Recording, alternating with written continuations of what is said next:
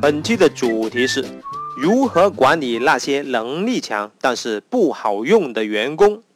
事情是这样子的，小明原本是项目经理，但是他在我的忽悠之下，他跳槽到新的公司，转岗为产品经理了。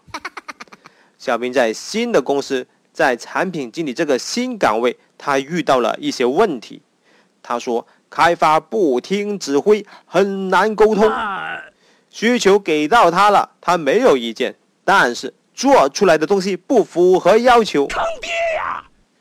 他问我有没有什么流程工具，或者是制定什么规章制度可以解决这个问题。我哈哈大笑，很简单，你这个产品经理跟开发打一架就可以了。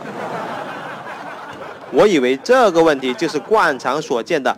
产品经理与开发团队的问题，后来问了一大圈，我才发现，原来不听指挥、很难沟通的开发只有一个，而这个开发就是传说中的那种能力强但是不好用的员工。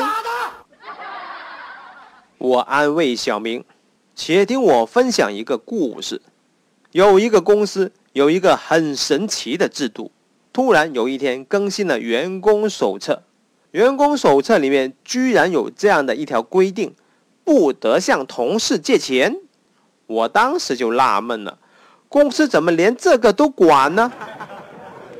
员工手册更新后没几天，有一个同事就悄悄的来找我借钱了。我突然非常感谢公司，我很虚伪的跟这个同事说。其实我也想借钱给你，不过公司规定不得向同事借钱呐。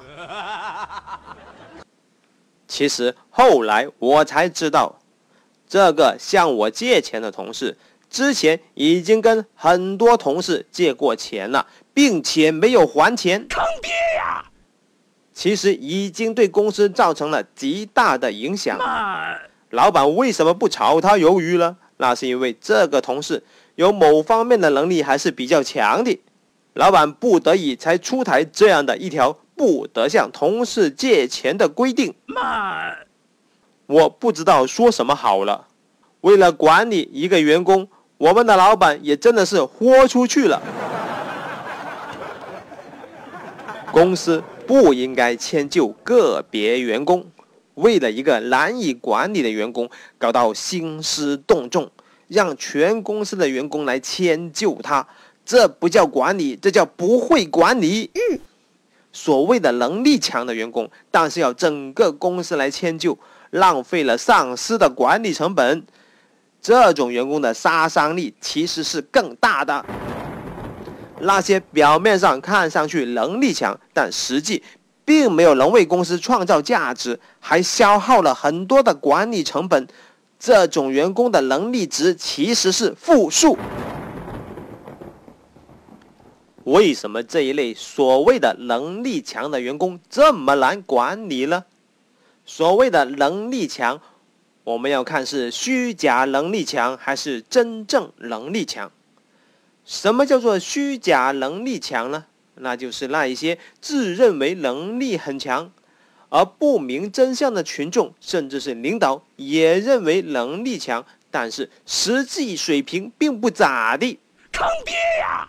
当然，也有可能是曾经能力很强，曾经也为公司创造出价值，但是现在这个人变得很彪了，没有人能镇得住他了，很难管理。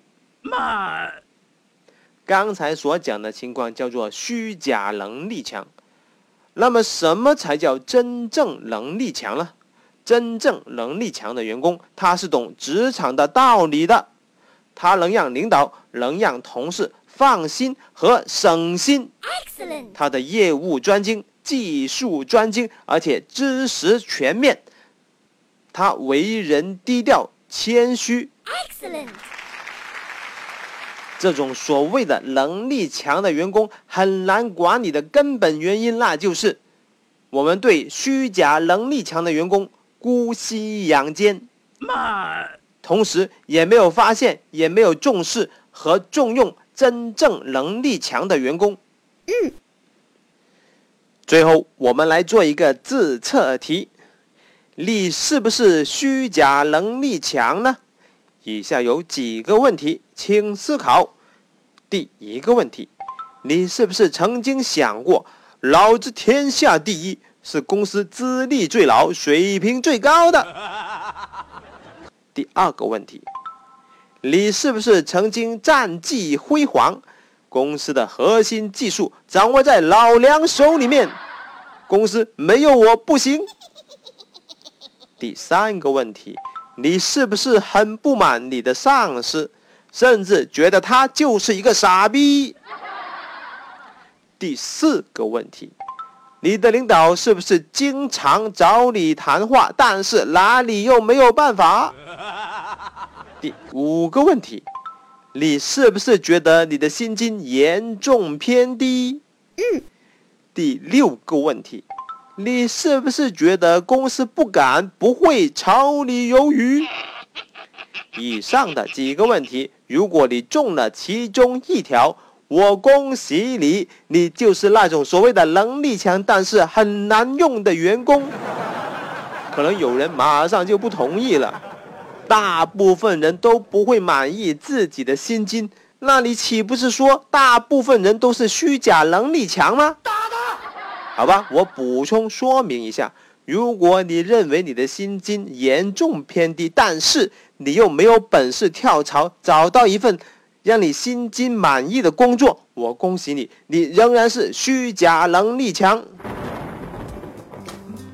我其实曾经也是这种虚假能力强的员工。我是大大大火球。本期的案例纯属艺术创作，如有雷同，那绝对不是真的。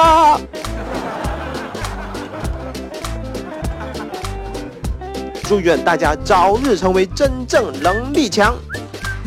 感觉不错的话，请点个赞吧。下期再见。